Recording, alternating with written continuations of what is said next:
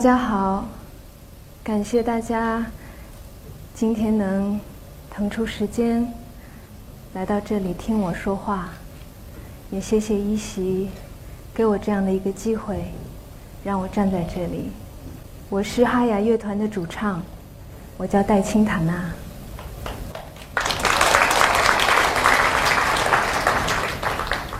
就还在刚才，我还在跟依稀说。我想逃跑，因为我是第一次站在这里，一个人要从头说到尾。嗯，站在这里现在感觉好多了，并没有像在下面看的时候那么让人不安。我是一个歌手，就像刚才大家看我们乐团的那个宣传片一样，我们做的是以蒙古音乐为基础的世界音乐。我记得。在我大学毕业的时候，我完全不会歌唱。虽然那个时候我在大学里学习的是声乐，每天都在研究怎么样去唱歌，但是很遗憾，在大学的时光里，我是一个不太好的学生。直到我毕业的时候。我都没有能找到自己的声音。就在那个时候，我遇到了哈雅乐团的创始人全胜老师。我第一次到他的录音棚，他说：“你唱个唱个歌给我听好不好？你是学声乐的。”我说：“好。”结果我就第一次平生第一次站在那个录音棚里，然后戴上那个耳麦。结果我一开口唱。他就被吓到了，那个时候，我非常难过，因为我的内心那么渴望歌唱，但是我的声音却不知道在什么时候开始丢掉了。但是我很幸运的是，我遇见了全胜老师，因为当我听到他喜欢听的音乐，当我听他正在做的音乐的时候，我忽然觉得我哪里也不想去了。我就想静静的坐在那里听。我知道我找到了我最热爱的，但是那个时候我不会唱歌，我唱歌很难听，我也不知道为什么。我就在帮助全程老师写一些啊文字的东西。我当时想，如果我不会歌唱，那我就让我的声音用另外一种方式去流淌吧。哈雅乐团在二零零六年成立。我们在那个时候有了我们的第一张专辑《狼图腾》，我就为《狼图腾》里面的每一首歌写我喜欢的文字。我记得在录专辑的时候，有一天晚上，大家都泡在录音棚里边，然后我就在那里跟大家一起，我听他们在玩音乐，玩到后半夜的时候，所有的人都安静下来，就像。一杯水一直在摇它，它是浑的。可是，越到了晚上，它越来越沉淀下来的时候，大家开始进入一种即兴的状态。然后，全程老师弹着吉他，然后有人在打着鼓，他就这样唱起来。月光下，于是我就回应道。鲜花在盛开，故事在风中流淌。就是这个旋律一遍又一遍，他唱一句我应一句，那个即兴玩了很久。等回过头来，我们在听我们录下来的小样的时候，大家都很惊喜。全胜老师说：“原来我一直在找的歌手，他就在我的身边。”那天晚上，我觉得我的心开始复苏了，因为我渴望了很久，在那天晚上，我的声音终于出现了。我想那是。迄今为止，对我来说最重要的一个夜晚。从那以后，全胜老师用了很长的时间，很多的耐心，一直等着我一点一点一点的成长。《狼图腾》录完了以后，我们很希望有很多人能够去听它。可是，在那个时候，像这样的音乐，能够愿意去用心聆听的人是屈指可数。也就在这个时候，我们乐团进入了一个。非常低谷的时期，有的朋友，有的乐手要离开的离开了，要回家的回家了，然后就剩下了全胜老师，剩下了我，然后还有西博，西博在北京。那个时候，我们感觉很孤独，很寂寞，很安静。我记得到了零八年的时候吧。我们整个人的生活状态也好，我们音乐的走的这条路也好，都已经到了一个低谷的时期的时候，正好是嗯，零八年的奥运会。奥运会的时候，北京就是一种沸腾的状态，所有的人都都像过节一样，连路边的烧烤那些麻辣烫都被关掉了。然后好像这个城市无比的干净，忽然一夜之间就变了样子一样。但是那种那种欢乐、那种节日的气氛，好像跟我们的内心没有什么联系。我记得当我们走在操场里散步的时候，我们看着远方的夕阳，看着天边，看着边缘，那里非常的安静。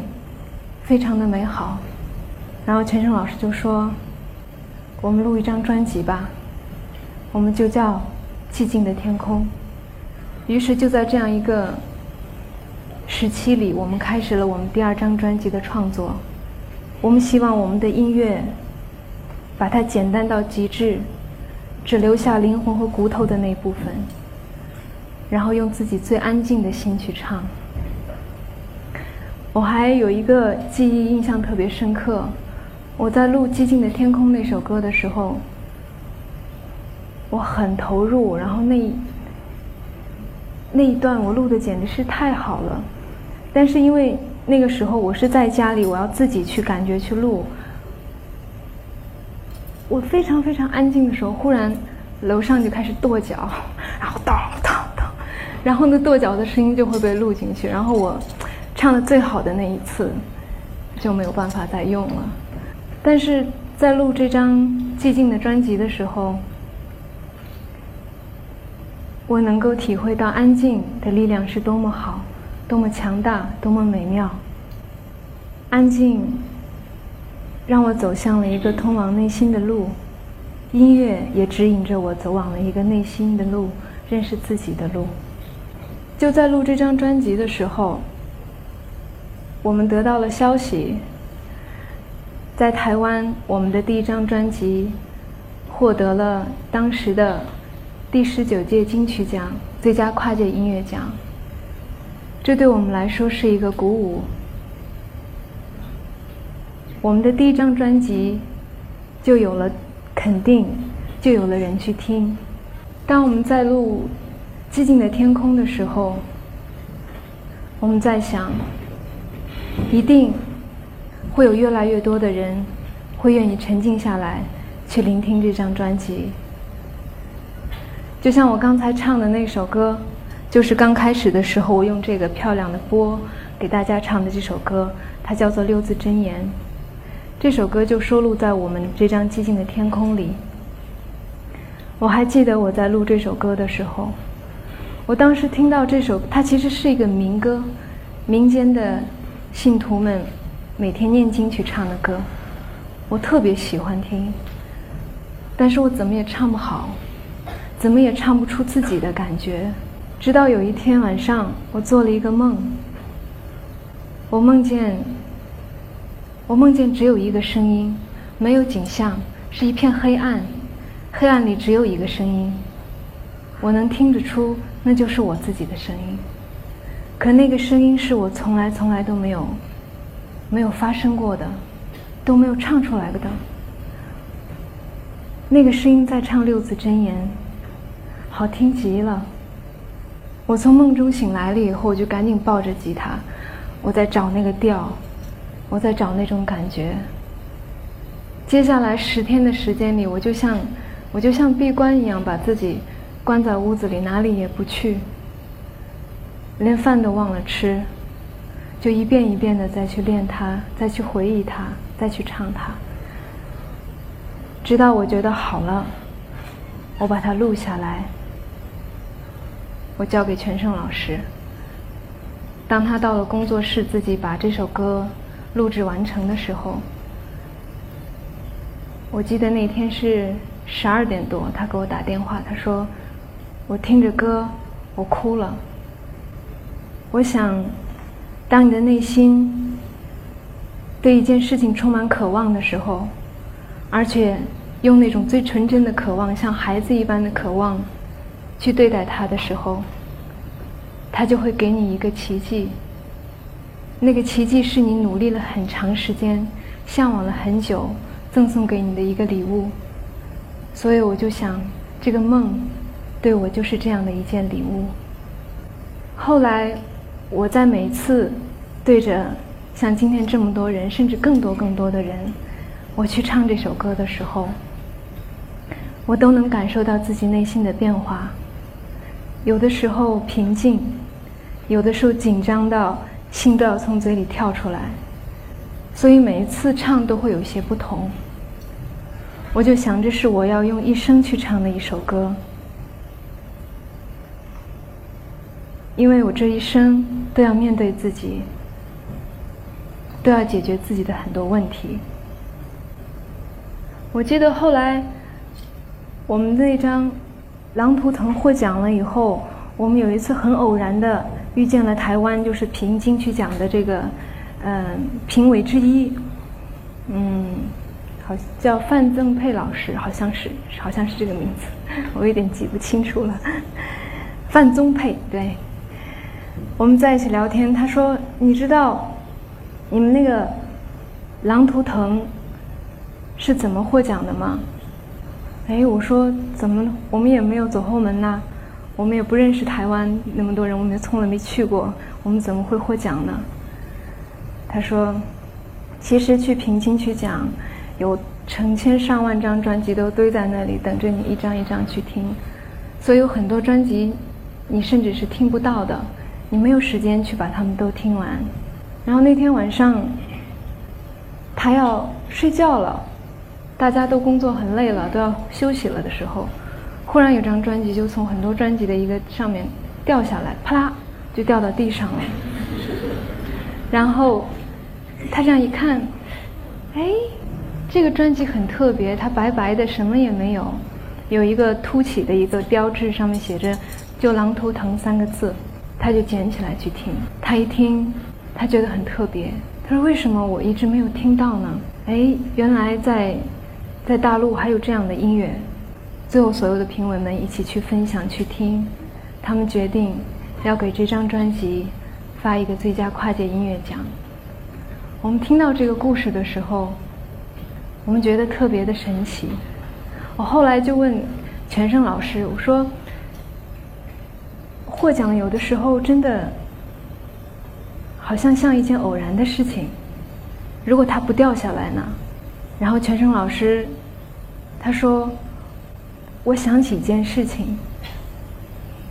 他说就在我们录出这张专辑的时候，他背着他的专辑去那个五台山的菩萨顶去看他的奶奶。他的奶奶埋葬在那里。他奶奶生前是最疼爱他的。于是他录了第一张专辑以后，他第一个想到的人就是他的奶奶。”他说：“他一定要到那里把那张专辑先送给他。”他跪在他奶奶的墓前，对他奶奶说：“这是你的孙子录的第一张专辑，希望你能保佑他，你能保佑我们。”然后这个时候就会有一只喜鹊飞到离他两三米的地方，喳喳喳的叫，因为寂静的天空很受大家的欢迎。所以唱片公司的老板就告诉我们：你们可不可以一直做这样安静的音乐？因为现在想要听安静音乐的人实在是越来越多了。那个时候，我们在问自己：音乐是什么？我们想，很多的时候，我们会说这一生我选择了音乐，但是在和音乐相伴的这条路上，我有的时候感觉是音乐选择了我们。音乐和我们的生命一样，它是鲜活的。如果你给它规定了一个方向，如果你给它划定了一个格式，它就会失去生命力，它就会像一滩死水一样。也许刚开始很漂亮，但是后来它会发臭的。所以你一定要给它自由，给自己的生命自由，让你的音乐和你的生命一起去成长。我在我十八岁以前，我一直在青海海西一个叫做德林哈的地方长大。德林哈是蒙古语，叫做世界。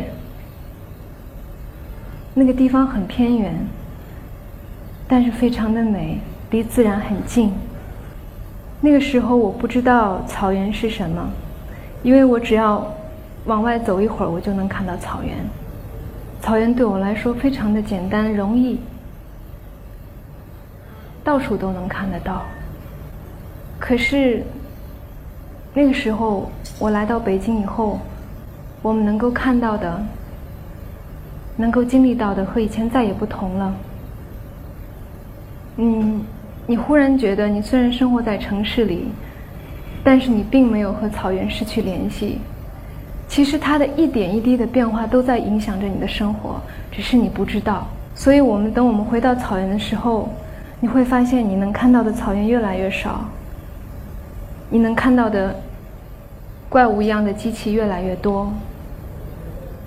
你能看到被煤染黑的羊群越来越多，很多人在因为各种各样的方式放弃着自己的游牧生活。现在的生活，现在的这样的现代化工业在向那里蔓延，在侵蚀着那里。很多牧民其实他们并不知道，可是当他们放弃了自己的家园，去过城市人的生活的时候。他们发现，他们没有办法，没有办法去适应。他们发现走路的时候脚都会痛，因为草原上的地是软的。他们说：“大不了我再回去吧。”可是当他回去的时候，他看到的是消失的草原。我们的内心并不平静，我们不知道我们该做些什么，因为我们就是其中的一员。我们想，我们的音乐该怎么样？我们想迁徙是什么？因为我的祖先，我的族人，千百年来都过着迁徙的生活。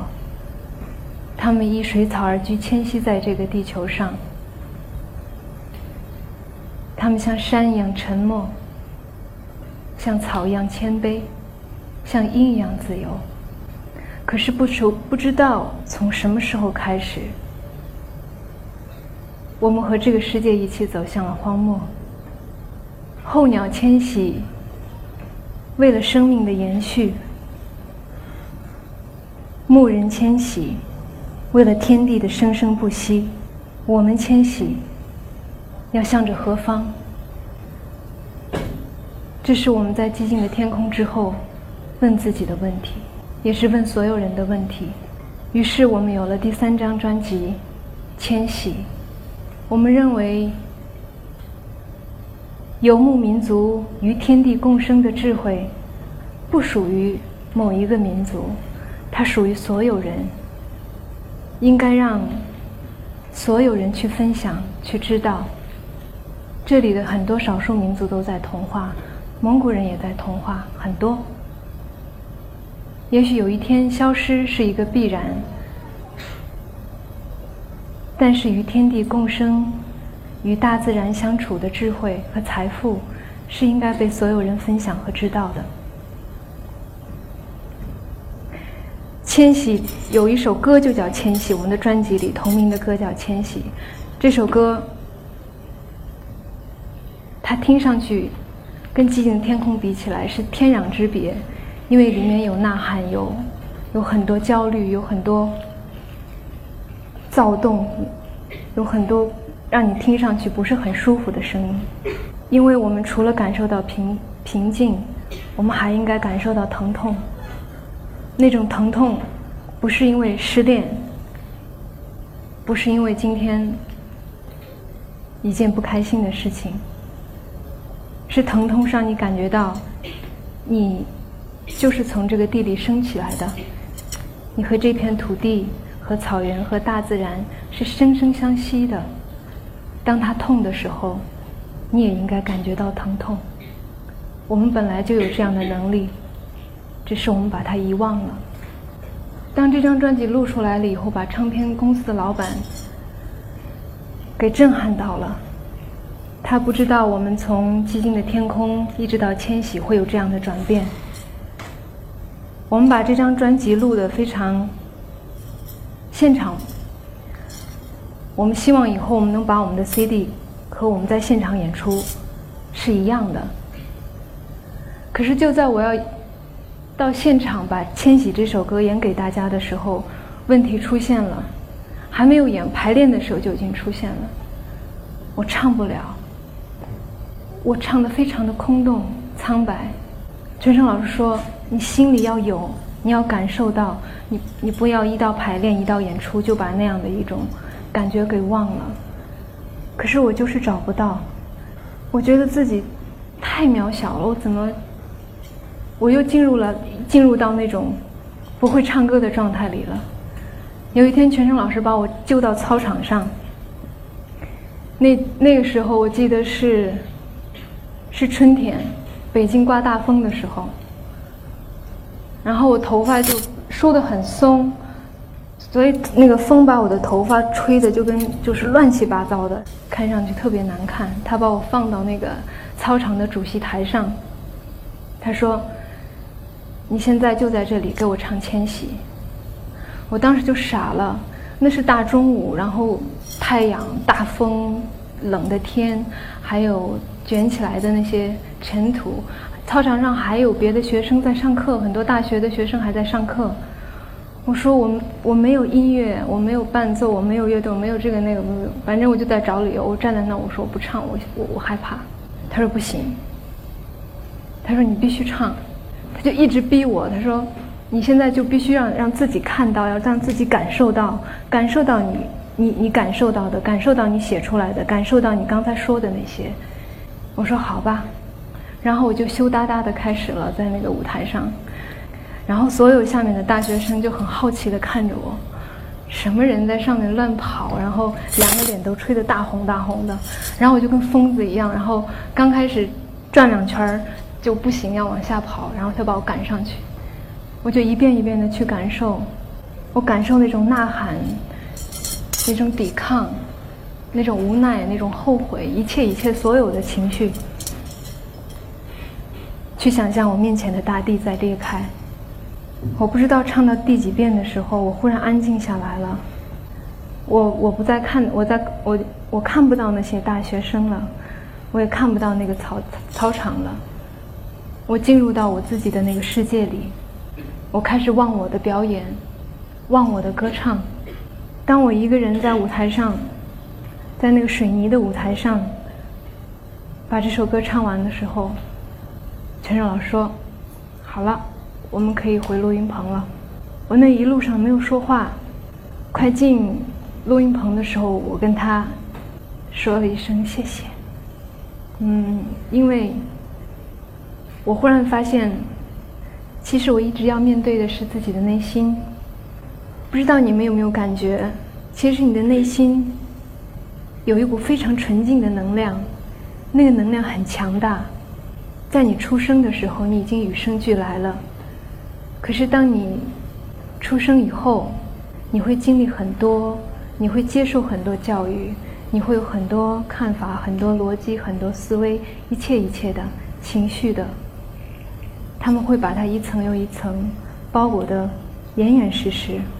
我那时候觉得我要做的就是，把那一层又一层没有必要或者其实根本不存在的幻想那些东西蒙在上面的东西，把它都剥离掉，和自己的内在和自己那个本就很清明的内在连接。你一旦能跟你的内在连接在一起的时候，你诚实的面对你自己的时候，你就会发现无穷的力量、无穷的能量就在这里。你不用到处去寻找，它就在这儿，净土就在这里，美妙就在这里，宁静也在这里，只是需要你用一生的时间去恢复它，去记忆它，去学会认出它。后来。我们就演出了一场又一场，主题叫做“迁徙”的音乐会。我们在草原上经历了一个最壮观的一次演出，那是我们有生以来觉得此生只有一次的演出。我们到了呼伦贝尔，我们在半山腰上搭起了一个舞台。我们是一个，我们是唯一被邀请的嘉宾。去做一个专场演出，半山腰搭了一舞台，舞台后面是上万匹、一万多匹骏马，一万多匹骏马散落在草原上的时候，你会发现草原有多么大，因为它们变得非常的渺小。我们以天地做背景，一万匹马做背景，去唱歌，去演奏，去跟那里的牧民分享我们的音乐。那是我们有生以来觉得最美妙的一次旅行，最美妙的一次经历。后来我有一位台湾的朋友，他带着他十十六岁还是十五岁的女儿，也在草原上。他们走下山坡去看那上万匹骏马，忽然发现有一匹马安静地死在了一条河边。当时那个小女孩说的话让我很震惊。她说。我觉得他就应该这样死去。我很吃惊，一个十六岁的女孩子会说出这样的话。我想，这就是我们走在地上接地气能够带来的收获吧。后来我们很高兴，这张专辑也获得了台湾的金曲奖最佳跨界音乐奖。在草原上的时候。你会发现很多很多在城市里不会发生的事情。草原上有很多除了野生动物以外，我坐下，我有点累了。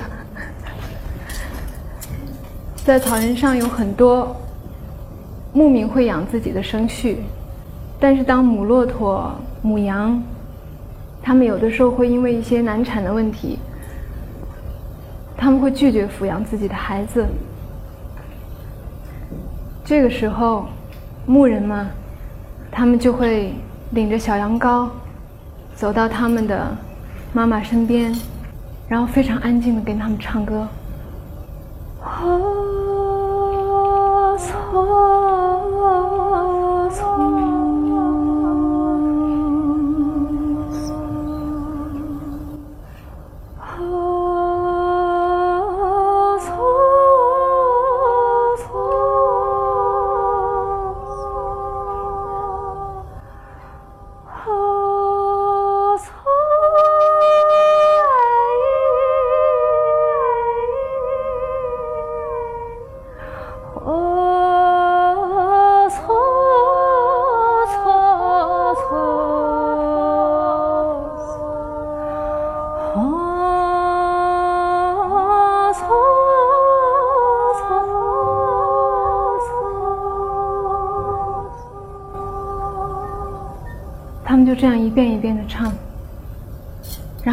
看到骆驼的眼睛，马的眼睛，眼泪就像雨水一样大，一滴一滴的往下流，它哭了。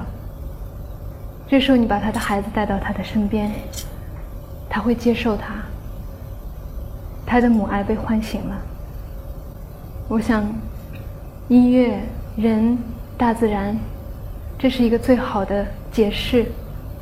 我们会有一个习惯，我们到一个地方的时候，我们要跟那里的山打招呼，嗯，在青海很多山都有它的名字，然后要跟那里的土地、水、小草摸一下，打招呼。我记得我们在在拍我们乐团的第一部 MV，嗯，青海湖和狼图腾这两首 MV，我带着大家去了我的家乡青海，因为那里有一片特别美丽的湖叫青海湖，然后我们有一首歌也叫青海湖，我希望把我们的影子，把我们最美丽的年华，能和青海湖在一起，留在一起。可是，当我们到了西宁的时候，西宁一直在下大雨。七月份，那个雨就下个不停，已经下了三天三夜，然后还是哗哗哗哗哗在下。可是摄摄摄制组他们已经从兰州，好大部分车队、飞机全都全都到西宁了。然后全程老师就在问我，他说：“怎么办呢？雨下个不停，我们。”看着天，想一想，不管了，也许这就是老天送给我们的礼物吧。我们在上路之前，我们点了香，敬天、敬地、敬我们的祖先。啊，我记得那个时候上走在路上，好像那天是还点的是烟，还不是香，把烟当香去点它。然后我们就冒着大雨出发了。当山驶过日月山的时候，你就会发现雨水越来越少，然后阴雨天的云层压得特别特别低，但是你就会发现那些云开始裂开，然后裂开以后，你往上看就会有特别特别蓝的天，一道一道一道的露出来，然后那种雨雨停了以后还在下一点雨的时候，有阳光，就像那个。舞台的那个追光一样洒在那个大草原上，一束又一束，特别特别的漂亮。于是我们就停下车，一路开始拍，那种蓝天、光柱、乌云、墨绿色的草原交织在一起的那种景色，无法形容的美。等我们一路拍拍到青海湖边的时候，已经是傍晚了。天空所有的乌云都散去了，就剩下从西边一直到头顶的晚霞。然后那晚霞铺在湖面上，青海湖就像琥珀一样漂亮。我们特别特别感恩。我们走的时候，我对着青海湖虔诚地磕了三个长头。我真的很感谢他给了我们这么美妙的礼物。我今天演讲的题目叫做《风的足迹》。为什么叫风的足迹？因为我脑子里一直有一种画面。我觉得生命只是长长的一个旅途中。小小的一个结，有一天，也许我会消失在一个光的深处。但是我们要知道我们的悲喜，悲喜是一团迷雾。如果谁能穿越悲喜的迷雾，谁就可以看到寂静的花海，而寂静的花海永不凋谢。而到最后，这个世界上什么也都不会剩下，只有风的足迹。一切都会随风逝去。山留着风的足迹，石头留着风的足迹，我们的脸上也有风的足迹。哈雅乐团，哈雅是蒙古语，它的意思是边缘的意思，因为我们喜欢边缘的那种状态。因为在边缘是象征着自由，有太阳升起，而且边缘无限的伸展，有无限的可能。我们希望我们的生命就像边缘一样伸展、自由，在充满未知的这条路上，我们可以诚实的面对自己，走在音乐这条路上，嗯，很感谢大家花了这么长的时间在这里听我说这些故事。我想现在想跟大家做一个分享。嗯，我不知道你们的那个脚底下是地毯还是地板？哦，有声音，OK。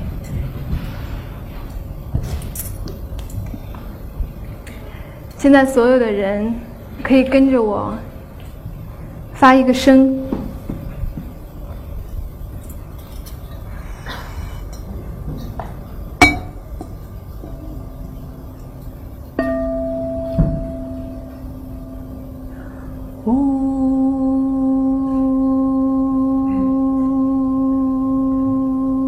每个人唱这个音一起，呜，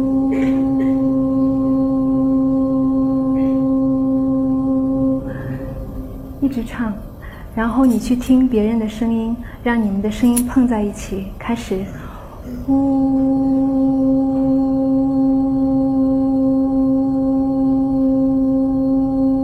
大声，呜。